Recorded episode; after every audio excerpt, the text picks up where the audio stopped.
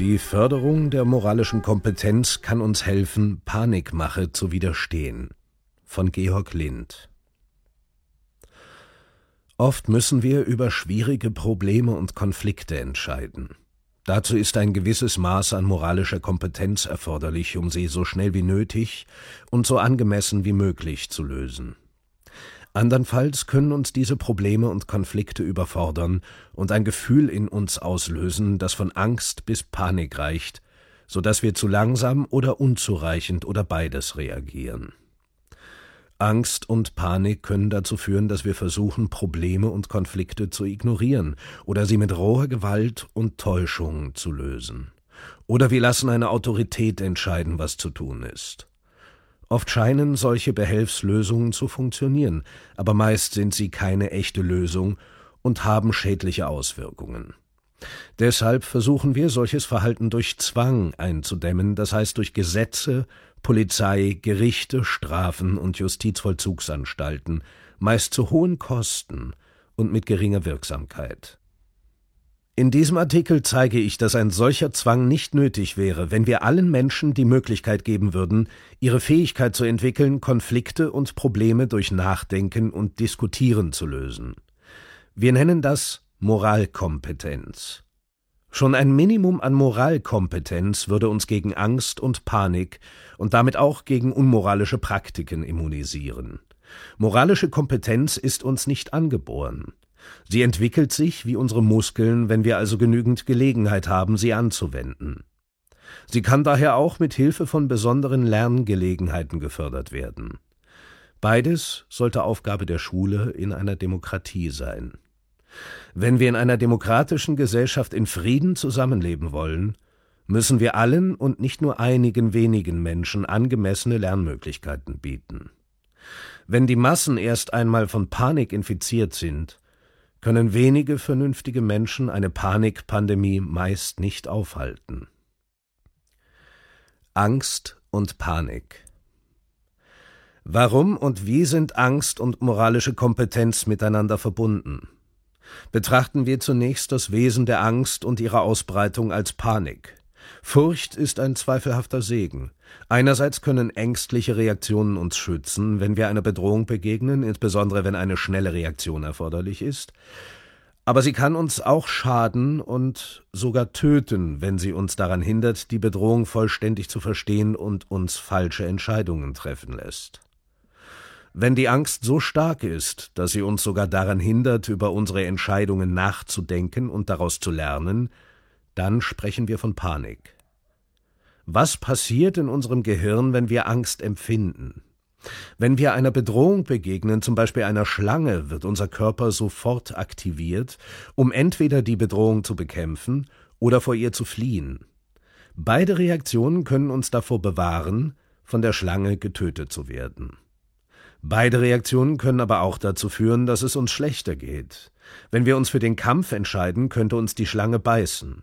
Entscheiden wir uns zu fliehen, können wir in einen Abgrund stürzen und uns das Genick brechen. Ledoux hat untersucht, was in unserem Gehirn passiert, wenn wir eine Bedrohung sehen, hören oder riechen und wann dies in uns Angst auslöst. Wenn die Informationen unserer Sinne von den Gehirnbereichen für das Sehen, Hören und Riechen erkannt werden, senden sie ein Signal an unser limbisches System im unteren Teil des Gehirns. Dieser Bereich umfasst die Amygdala, den Sitz unserer Emotionen, den Thalamus, der Informationen an die anderen Teile des Gehirns weiterleitet, den Hypothalamus und den Hippocampus, die Orte der Homöostase bzw. der Gedächtniskonversion. Der Hippocampus scheint unsere Begegnung mit Bedrohung zu speichern. Das heißt, unser Gehirn erkennt Situationen als Bedrohung, wenn wir entsprechende bedrohliche Erfahrungen, zum Beispiel mit Schlangen oder Warnungen von vertrauten Autoritäten, Eltern, Lehrern, Medien, Behörden usw. So oder Gleichaltrigen gespeichert haben. Als Eltern müssen wir unsere Kinder oft davor warnen, sich von gefährlichen Dingen wie einem heißen Ofen fernzuhalten, weil sie ihn ohne Angst anfassen und sich verbrennen würden. Angst lernt man genauso von anderen Menschen wie aus eigener Erfahrung. Angst wird nicht nur durch unmittelbare Gefahren wie wilde Tiere, Diebe oder Explosionen ausgelöst, sondern auch, wenn wir in der Schule, am Arbeitsplatz oder in der Politik vor schwierigen Aufgaben stehen oder wenn unsere Gesundheit auf dem Spiel steht. Eine Gefahr können Menschen auch im Umgang miteinander sehen, wenn das Gefälle an Wissen und Macht zum anderen groß ist und sie Gefahr laufen, als dumm und unfähig angesehen zu werden. In solchen Fällen müssen wir schwierige Fragen beantworten. Welcher Alternative sollten wir den Vorzug geben? Sollen wir fliehen oder kämpfen? Sollen wir versuchen, die gestellte Aufgabe zu lösen, oder sollen wir raten oder betrügen? Sollen wir einem Patienten sagen, dass wir nicht wissen, wie wir ihm helfen können, oder sollten wir ihm Pillen verschreiben, um ihn zufriedenzustellen? Sollten wir so tun, als wenn wir alles wüssten, oder zugeben, dass wir etwas nicht können und um Anleitung bitten? Um noch ein aktuelles Beispiel zu nennen, Sollen wir uns gegen ein bestimmtes Virus impfen lassen oder sollen wir der Wirksamkeit und Unbedenklichkeit der Impfung misstrauen?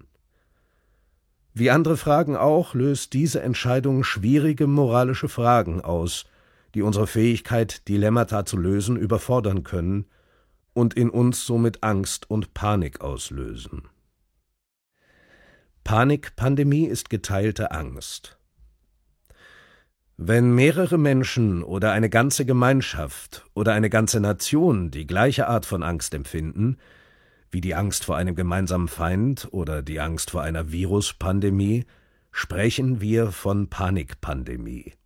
Meistens empfinden wir Angst weniger intensiv. Wenn alle die gleiche Angst haben, fühlt sie sich normaler und akzeptabler an. Gleichzeitig kann sie einen stärkeren Einfluss auf unser Verhalten haben, da die Menschen sich in der Panik gegenseitig verstärken, statt sich durch Kritik zum vernünftigen Abwägen zu bringen. Eine Panikpandemie lähmt das Denken und die Diskussion mehr als die individuelle Angst, denn es gibt kaum noch jemanden, der zum Nachdenken anregt und eine Diskussion anstößt, weil wir uns gegenseitig auch dann noch versichern, dass Grund zur Panik besteht, wenn der Grund längst verflogen ist.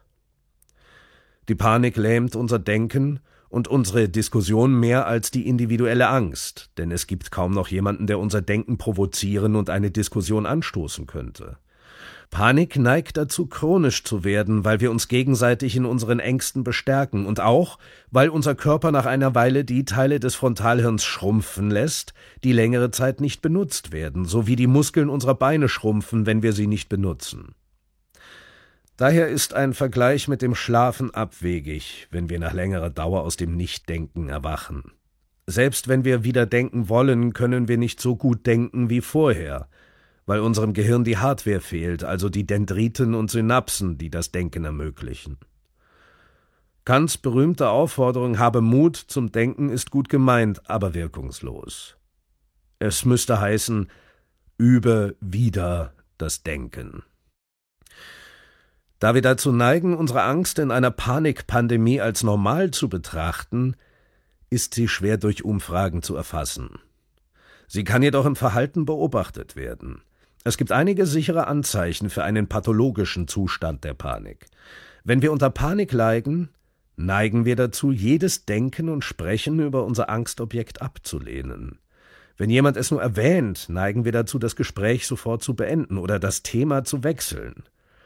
Geblendet von unserer Angst denken wir, dass diese Menschen krank, verrückt oder der Wahrheit gegenüber voreingenommen sind und besser den Mund halten oder eingesperrt werden sollten, damit sie andere nicht mehr belästigen können. Wenn wir uns streiten, entbehren unsere Argumente oft jeder Logik. Im Panikmodus stört es uns nicht, uns selbst ständig zu widersprechen. Eine Zeitung schrieb über das Coronavirus, die Infektionsrate steigt wieder an aber die Sterberate bleibt sehr niedrig. Das liegt daran, dass die Menschen nicht krank werden. Sicher, wenn niemand erkrankt, ist es unwahrscheinlich, dass die Sterberate steigt. Aber warum werden die Menschen nicht krank, wenn das Virus so tödlich ist? Ist es also doch nicht so gefährlich? Wenn die Antwort Ja lauten würde, bräuchten wir keine Angst zu haben. Panik, so scheint es, will sich selbst am Leben erhalten, indem sie uns eine Unlogik erlaubt, die wir unter normalen Bedingungen niemals akzeptieren würden. Wenn wir in Panik geraten, verwenden wir eher Anekdoten und Fälle, um unsere Wahrheit zu verteidigen, als wissenschaftlich fundierte Fakten. Wenn ein enger Freund an einem bestimmten Virus erkrankt ist, ist das Beweis genug für die Existenz einer Pandemie.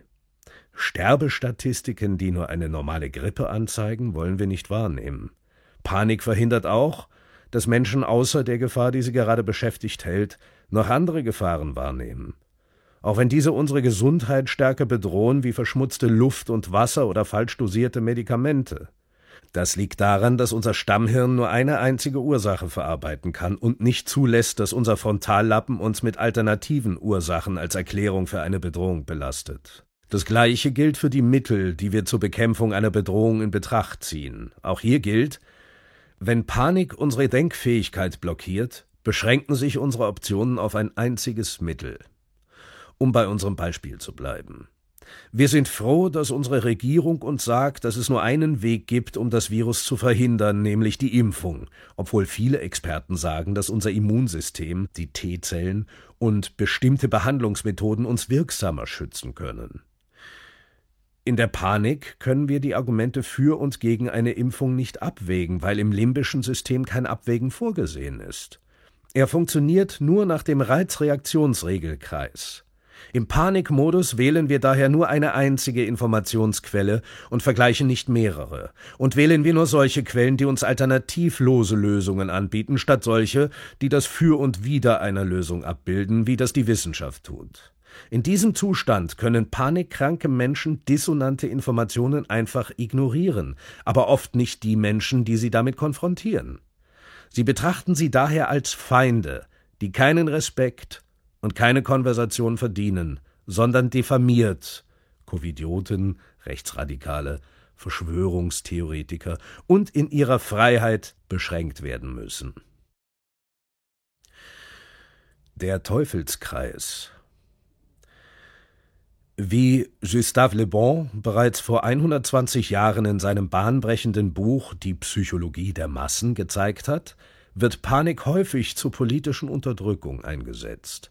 Manche Politiker sind versucht, unsere Panik für ihre Zwecke zu nutzen, denn Panik lähmt nicht nur unser Denken, sondern auch unsere Bereitschaft, Fragen zu stellen und für unsere Rechte zu kämpfen. Wir lassen es dann zu, dass sie unser Recht auf freie Meinungsäußerung und Freizügigkeit einschränken und uns in Kriege schicken. Wenn es der Regierung gelingt, internationale Spannungen auszulösen, können sie im Zustand der Panik auf unsere Zustimmung zählen, wenn sie mehr Waffen kaufen und härter gegen die Opposition vorgehen. Wenn es ihr gelingt, uns eine Viruspandemie einzureden, fordern wir selbst Distanzierungsregeln, Gesichtsmasken, Massentests und Massenimpfungen. In diesem Fall gibt es viele Nutznießer.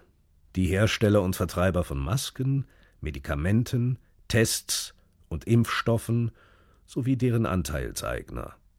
Welchen Grund sollten diese Nutznießer haben, ein Ende der Panik auszurufen? Diese Instanzen könnten sogar versucht sein, unsere Panik mit gefälschten Informationen über eine angeblich andauernde Pandemie am Leben zu erhalten, so wie wir es mit Mädchen gemacht haben, als wir jung waren. Pass auf, die Spinne sitzt dir noch im Nacken. Mit anderen Worten, die Panikmacher können sich in einem Teufelskreis wiederfinden, nämlich wenn sie die Panikpandemie nicht selbst dann nicht beenden können, wenn die Kosten und Schäden der Panik unerträglich hoch werden. Es geht ihnen dann wie dem Zauberlehrling in Goethes gleichnamigen Gedicht. Er hat seinem Meister den Spruch abgelauscht, wie man den Eimer Wasser holen kann, aber den Spruch vergessen, ihn wieder zu stoppen. So nahm die Flut ihren Lauf, denn nun glauben viele Bürger so sehr an eine Pandemie, dass sie von der Politik noch mehr Härte fordern. Wenn die Politiker und Medien, die die Panik ausgelöst haben, sie stoppen wollen, das Zauberwort nicht finden, kann sie in einer tödlichen Katastrophe enden. Moralkompetenz kann vor Panik schützen. Diese Phänomene sind in der Psychologie gut untersucht. Sie werden mit Konzepten wie Dogmatismus, Intoleranz gegenüber Vieldeutigkeit, Ambiguität, Schwarz-Weiß-Denken und Extremismus in Verbindung gebracht. Wie empirisch gezeigt wurde, besteht zwischen diesen Konzepten eine enge Verbindung und auch mit dem Konzept der Moralkompetenz. Ich behandle es hier, weil es eines der wenigen ist, das uns einen Ausweg aus diesem Teufelskreis aufzeigt. Wir erleben nämlich, dass nicht alle Menschen in Panik verfallen und sich irrational verhalten, sobald sie mit einer realen oder kommunizierten Bedrohung konfrontiert werden. Nach anfänglichem Schrecken, gegen den kaum einer gefeit ist, sind viele Menschen in der Lage, Alternativen abzuwägen, kontroverse Fragen mit anderen zu diskutieren und unsere Entscheidungen auf der Grundlage unserer moralischen Prinzipien zu reflektieren. Für sie stellen schwierige Probleme und Konflikte keine Bedrohung dar und versetzen sie nicht in Panik. Wenn wir verstehen, warum diese Menschen sich gegen übergroße Angst schützen und mit Problemen und Konflikten vernünftig umgehen können, können wir auch anderen helfen, sich vor einer Panikpandemie zu schützen.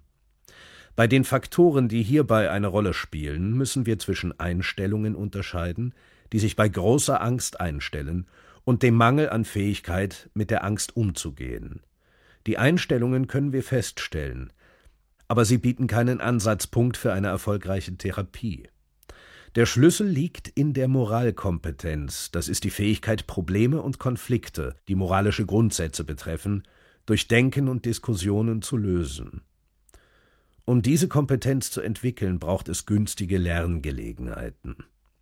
Da sich Menschen in Bezug auf die Anzahl und Qualität solcher Gelegenheiten stark unterscheiden, unterscheiden sie sich auch stark in ihrer moralischen Kompetenz. Wenn wir zu wenige solcher Gelegenheiten haben, ist es sehr wahrscheinlich, dass wir Probleme und Konflikte nicht durch Nachdenken und Diskurs lösen können.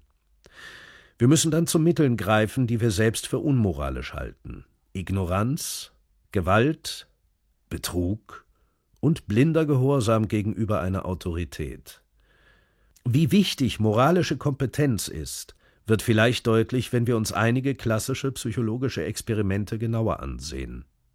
Stanley Milgram zeigte in seinem berühmten Experiment, dass Gehorsam gegenüber einer Autorität unser moralisches Gewissen und unsere Vernunft lähmen kann. Der Experimentator, der die Autorität eines psychologischen Forschers annimmt, weist die Teilnehmer an, den Lernenden Elektroschocks zu geben, wenn sie bei einer Lernaufgabe einen Fehler machen. Die Schocks und die Reaktion der Opfer werden vorgetäuscht, aber die Teilnehmer sind sich dessen nicht bewusst. Die Ergebnisse zeigen, die meisten befolgen die Anweisung, obwohl sie die großen Schmerzen, die sie verursachen, sehen können. Milgram schloss aus dieser Erkenntnis, dass das menschliche Verhalten vollständig unter der Kontrolle äußerer Autoritäten steht und dass innere Instanzen wie ein moralisches Gewissen das Verhalten der Menschen nicht beeinflussen können. Erich Fromm hat dem entschieden widersprochen. Für ihn zeigt Milgrams Experiment das Gegenteil, nämlich ein Vorhandensein eines Gewissens bei den meisten Versuchspersonen und ihren Schmerz, wenn der Gehorsam sie gegen ihr Gewissen handeln ließ. Seine Interpretation wird gestützt durch die Berichte, die die Teilnehmer nach Beendigung des Experiments abgaben und durch die Tatsache, dass viele Teilnehmer das Experiment vorzeitig beendeten. Warum haben sie aufgehört und warum die anderen nicht? Was ermöglichte es ihnen, dies zu tun? Milgram gibt uns einen indirekten Hinweis darauf. Er berichtet, dass Teilnehmer mit einem höheren Bildungsniveau ungehorsamer waren als Teilnehmer mit einem niedrigeren Bildungsniveau. Verfügen die Widerständler über eine Fähigkeit, die durch ihre Bildung gefördert wurde? Die Antwort scheint ja zu lauten, wie Lawrence Kohlberg in einem Experiment ähnlich dem von Milgram gezeigt hat. Er hat dabei nicht nur die Gehorsamkeit der Teilnehmer erfasst, sondern auch ihre moralische Kompetenz. Er benutzte dafür seine klinische Interviewmethode zur Messung der moralischen Kompetenz. Diese Skala ist als Stufen der Moralentwicklung bekannt. In seinem Experiment fand Kohlberg tatsächlich heraus, dass der Gehorsam gegenüber Autoritäten stark mit der moralischen Kompetenz korreliert war. Von den Teilnehmern mit einer hohen moralischen Kompetenz widersetzten sich 75 Prozent der Autorität, verglichen mit 13 Prozent in der Gruppe mit geringer moralischer Kompetenz. Das ist gemessen an den oft nur signifikanten Befunden der Psychologie ein sehr starker Effekt. Dieser Befund legt nahe, dass wir, wenn unsere moralische Kompetenz ausreichend entwickelt ist, schwierige Probleme und Konflikte lösen können, ohne uns den Anweisungen einer Autorität zu unterwerfen. Auf der Grundlage meiner eigenen Forschung über Moralkompetenz habe ich eine objektive Methode entwickelt, um moralische Kompetenz sichtbar zu machen. Den Moral Competence Test. Franz Josef Mansbart hat damit gezeigt, dass Teilnehmer mit niedrigen Moralkompetenzwerten deutlich mehr Zeit für die Lösung von Dilemmata benötigen als Teilnehmer mit hohen Werten. Sie brauchen oft sehr lang, um einen Konflikt oder ein Problem zu lösen, was sie schnell vor die Frage stellen kann, ob sie statt nachzudenken und zu diskutieren lieber Gewalt und Betrug einsetzen, um die Sache hinter sich zu bringen, oder ob sie die Verantwortung für Entscheidungen einfach an andere abgeben und sich deren Anordnung unterwerfen. Christine Prehn und ihre Kollegen konnten den Hauptort dieser Prozesse im Hirn ausfindig machen, nämlich im rechten dorsolateralen präfrontalen Kortex. Wir können ihn als den Sitz der moralischen Kompetenz bezeichnen. Natürlich sind immer alle Teile unseres Nervensystems mehr oder weniger aktiv, wenn wir mit einem moralischen Dilemma konfrontiert werden. Aber der dorsolaterale präfrontale Kortex ist der aktivste Teil, wenn wir mit moralischen Dilemmata konfrontiert sind. Die Korrelation zwischen dem Ausmaß der Aktivität in diesem Bereich und dem C-Score des moralischen Kompetenztests war ungewöhnlich hoch. Wie in Mansbarts Experiment brauchten die Teilnehmer mit niedriger moralischer Kompetenz viel länger für die Entscheidung von Verhaltensdilemmata als die Teilnehmer mit hoher moralischer Kompetenz. Lee et al., die eine ähnliche Versuchsreihe durchführten, bestätigten Prehns Ergebnis. Weitere Unterstützung für unsere Hypothese kommt aus Studien zum Konformitätsverhalten. Solomon Ash zeigte, dass die meisten von uns bereit sind, andere für uns denken zu lassen. Er zeigte, dass wir unserem eigenen Denken oft weniger vertrauen als dem Denken anderer Menschen, wenn diese zahlreicher sind. Psychologen nennen dieses Phänomen Konformismus. In seinem Experiment fragte Ash die Teilnehmer, welche von drei Linien auf einem Papier die gleiche Länge wie die Linie auf einem anderen Papier habe. Als die anderen Teilnehmer, die vom Versuchsleiter vorbereitet wurden, die gleiche falsche Antwort gaben, änderten die meisten Teilnehmer ihre richtige Antwort, um mit der Mehrheit übereinzustimmen. Offensichtlich vertrauten sie der Meinung der Mehrheit mehr als ihrem eigenen Denken. Aber wie Milgram vergaß auch Ash zu fragen, warum einige von uns der Versuchung der Konformität widerstanden. Das hat Aida Mofakami in ihrem Online-Experiment 2021 nachgeholt. Sie hat die moralische Kompetenz ihrer Teilnehmer gemessen. In der Tat waren Teilnehmer mit hoher moralischer Kompetenz weniger anfällig für den Konformitätseffekt. Der Effekt war schwach, vielleicht weil der soziale Konformitätsdruck durch das Online-Medium abgeschwächt wurde und daher nicht so stark war wie in Ashs Experiment mit realen Gruppen von Teilnehmern. Im Hilfeverhalten zeigt sich die Bedeutsamkeit der Moralkompetenz in gleicher Weise. Sharon McNamee fand heraus, dass Teilnehmer mit einem niedrigen moralischen Kompetenzniveau weniger bereit waren, Menschen in Not zu helfen. Diese Teilnehmer waren nicht weniger hilfsbereit, sondern fühlten sich, wie sie hinterher berichteten, durch die widersprüchlichen Gedanken und Gefühle gelähmt, die die Hilfesituation in ihnen ausgelöst hatte. Die Bedeutung der moralischen Kompetenz für die Lösung von Problemen wird auch in der Studie von Beke-Lenz über den Drogenkonsum von Jugendlichen deutlich. Sie fand heraus, dass Jugendliche, die mit schwerwiegenden Lebensproblemen konfrontiert waren, zum Beispiel dem Verlust eines Freundes, schlechten Schulnoten, der Scheidung der Eltern, dazu neigten, Drogen zu konsumieren, um ihre Gefühle zu beruhigen, aber nur, wenn sie eine geringe moralische Kompetenz hatten. Diese Jugendlichen waren nicht in der Lage, ihre Probleme durch Nachdenken oder durch Beratung mit ihren Eltern, Freunden oder Lehrern zu bewältigen. Neurologisch gesprochen scheint ihr Frontalhirn keinen Zugang zu ihrem limbischen System zu haben, das ihre Entscheidungen bestimmte. Daher mussten sie die Emotionen, die diese Konflikte auslösten, durch Alkohol, Rauchen oder Haschisch oder ähnlichem bekämpfen. Im Gegensatz dazu waren Teilnehmer mit höherer moralischer Kompetenz offenbar in der Lage, ihre Emotionen zu beruhigen und ihre Probleme zu bewältigen, ohne Drogen zu nehmen. Diese und viele andere experimentelle Studien deuten darauf hin, dass moralische Kompetenz tatsächlich eine sehr wichtige Determinante unseres Verhaltens ist und dass es ein bestimmtes Maß an Kompetenz zu geben scheint, das wir erreichen müssen, wenn wir unsere Probleme und Konflikte erfolgreich und vollständig durch Nachdenken lösen und somit Panik vermeiden wollen. Messtechnisch wird dieses kritische Niveau durch einen C-Score von 20 im Moral Competence Test markiert. Ich möchte betonen, dass dieser C-Score kein eindeutiger Grenzwert ist, sondern ein statistischer Richtwert. Er kann nicht auf Einzelpersonen, sondern nur auf Gruppen von Menschen angewendet werden. Wenn wir dieses Maß an moralischer Kompetenz nicht entwickeln können, sind wir mit dem Leben in einer freien, demokratischen Gesellschaft überfordert. Wir empfinden permanenten Stress und geraten leicht in Panik, wenn etwas Ungewöhnliches wie eine Virusinfektion passiert. Um dieses Stressgefühl abzubauen, versuchen wir Probleme und Konflikte im Alltag zu lösen, indem wir sie ignorieren oder, wenn wir sie nicht ignorieren können, indem wir sie durch Gewalt und Betrug zu lösen versuchen oder, wenn das nicht funktioniert, indem wir andere für uns denken und unsere Probleme lösen lassen. Das ist eine Einladung an autoritäre Mitmenschen, die sie gerne annehmen. Da viele Bürger nicht ein Minimum an moralischer Kompetenz entwickeln können, muss die Gesellschaft riesige Geldsummen für die Aufrechterhaltung von Recht und Moral aufwenden, also für Gesetzgebung, Strafverfolgung, gerichtliche Entscheidungen, Strafvollzugsanstalten und Wiedergutmachung der durch kriminelles Verhalten verursachten Opfer und Schäden. Stellen Sie sich vor, dass ein kleines Vergehen wie das Fahren mit dem Bus ohne Fahrschein zu einer mehrmonatigen Gefängnisstrafe führen kann.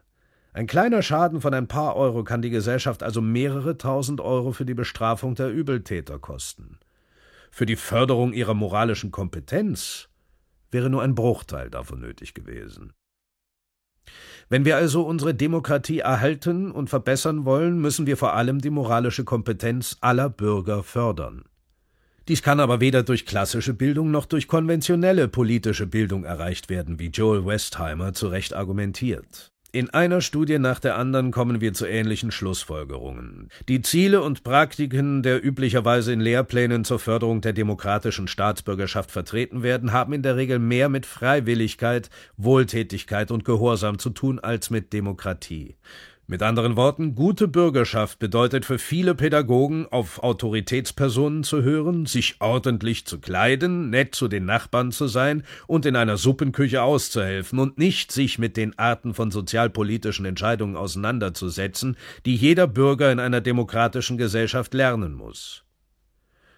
Wenn die Schulen unserer Demokratie einen Dienst erweisen wollen, müssen sie die Fähigkeit unserer Kinder fördern, selbst zu denken, ihrem eigenen Denken zu vertrauen und kontroverse Themen mit anderen zu diskutieren. Das heißt, um das Gesamtniveau der moralischen Kompetenz in unserer Gesellschaft auf das erforderliche Mindestniveau anzuheben, müssen die Schulen ihren Schülern ausreichend Möglichkeiten bieten, ihre moralische Kompetenz zu nutzen und zu trainieren und sich mit anderen auszutauschen. Dies bedeutet eine große Veränderung in den Lehrmethoden und damit auch in der Lehrerbildung. Wir können Menschen nicht mittels Zwang zu einem Leben in Freiheit erziehen. Das wäre paradox. Das Denken und die Diskussionen der Schüler muss sich entfalten können. Das braucht Regeln, aber keine starke Hand. Lernen darf nicht willkürlich durch Mächtige eingeschränkt und mit Sanktionen belegt werden. Eigentlich bedarf es nur einer einzigen Regel, die Artikel 5 Redefreiheit und Artikel 1 Achtung vor der Menschenwürde unseres Grundgesetzes vereint. Jeder darf sagen, was er will, aber keiner darf Menschen qualifizieren, loben oder tadeln. Diese Regel ist der Dreh- und Angelpunkt der von mir entwickelten Konstanzer Methode der Dilemmadiskussion KMDD zur Förderung der Moralkompetenz. Aus meiner über 20-jährigen Erfahrung mit diesem einfachen Prinzip kann ich mit Sicherheit sagen, es funktioniert. Noch nie hat ein Teilnehmer dagegen verstoßen. Alles, was ich tun muss, um dieser Regel Geltung zu verschaffen, ist es, sie zu nennen und dann zu kündigen, dass ich bei ihrer Verletzung daran erinnern werde. Bislang musste ich noch nie jemanden daran erinnern. Es ist klar, dass Eltern und Lehrer ständig gegen diese Regel verstoßen, wenn sie in bester Absicht Kinder loben und bestrafen. Sie fördern damit aber Angst und Unterwerfung statt Mündigkeit. Ich habe die KMDD auf der Grundlage der Methode der Dilemmadiskussion von Blatt und Kohlberg entwickelt. Sie hat sich als äußerst wirksam erwiesen, obwohl sie wenig Zeit und Geld kostet. Sie erfordert auch keine Änderungen im Lehrplan und am Stundenplan. Allerdings ist die KMDD nur wirksam, wenn die Lehrkraft sehr gut ausgebildet ist. Bislang bin ich der Einzige, der ein entsprechendes Trainings- und Zertifizierungsprogramm anbietet. Die KMDD kann unser Zusammenleben in der Demokratie natürlich nur dann verbessern, wenn sie flächendeckend angeboten wird. Hier ist auch der Hörer dieser Zeilen gefragt. Helfen Sie mit, dass die KMDD überall in der Lehrerbildung angeboten wird. Damit die Ausbildung wirkt, ist sie aufwendig, aber sie ist, was in der Pädagogik bislang nicht üblich ist, durch die Registrierung der KMDD als internationale Marke geschützt. Über die Qualität der Ausbildung wacht das Institute for Moral Democratic Competence e.V., was eigens zu diesem Zweck gegründet wurde. Schluss Panikmache ist für Menschen, die uns ihren Willen aufzwingen wollen, das wichtigste Mittel. Keine Lüge ist ihnen zu groß, um den Menschen solche Angst zu machen, dass sie willig alles tun, was man von ihnen verlangt. Der Knecht Ruprecht mit der Rute, das Fegefeuer, die gelbe Gefahr, die jüdische Weltherrschaft, der Bolschewismus, die UFOs, der Golf- und Tonkin-Zwischenfall, die Giftgasfabrik von Saddam Hussein, der Klimawandel, das neuartige Coronavirus sind nur einige Beispiele. In einer vorläufigen Fassung dieses Artikels vom Juni 2020 habe ich angesichts der niedrigen Moralkompetenz vieler Menschen bereits auf die Gefahr der von Politik und Medien ausgelösten Panik hingewiesen. Inzwischen haben auch andere Autoren das Thema Angst und Panik aufgegriffen, vor allem Hans-Joachim Marz. Sie gehen detailreicher auf die gegenwärtige Panikpandemie ein, als ich es hier tun kann. Aber soweit ich das sehen kann, zeigen sie keinen Ausweg auf. Auf der Grundlage unserer langjährigen moralpsychologischen Studien wissen wir aber, dass wir Menschen tatsächlich gegen Panikmache schützen können, indem wir die Fähigkeit jedes Einzelnen fördern, die Konflikte und Probleme, mit denen uns die Demokratie unweigerlich konfrontiert, durch Denken und Diskussionen zu lösen, statt durch Unterwerfung unter das von Politikern und Medien geschaffene Meinungsklima. Diese Fähigkeit, Moralkompetenz, ist uns nicht angeboren und entwickelt sich nur, wenn wir sie benutzen. Sie kann durch geeignete Lernangebote wie die KMDD sehr effektiv und mit wenig Aufwand gefördert werden. Die Bereitstellung solcher Gelegenheiten sollte die vornehmste Aufgabe der Schule in einer Demokratie sein. Dafür wurde die Pflichtschule einst im Zeitalter der Aufklärung und Demokratiebewegung erfunden. Daran scheint sich heute jedoch kaum mehr jemand zu erinnern. Wir haben heute nur noch die Pflicht, aber kaum mehr eine aufklärende Schule. Auch in der Lehrerbildung spielt diese Gründungsidee kaum mehr eine Rolle, wenn sie dort je Fuß gefasst hat. Statt die Heranwachsenden zu mündigen Bürgern zu machen, werden Lehrer nur dazu ausgebildet, mit ihren Schülern die fraglose Übernahme von Wissen einzuüben. Von wahrer Kompetenz sind ihr Unterricht, ihre Noten und ihre Tests meist weit entfernt. Wahre Kompetenz bedeutet eben nicht nur abfragbares Wissen, sondern auch Verstehen und Anwenden von Wissen. Und vor allem die Verantwortung der Anwendung also Moralkompetenz. Du, du, du sagst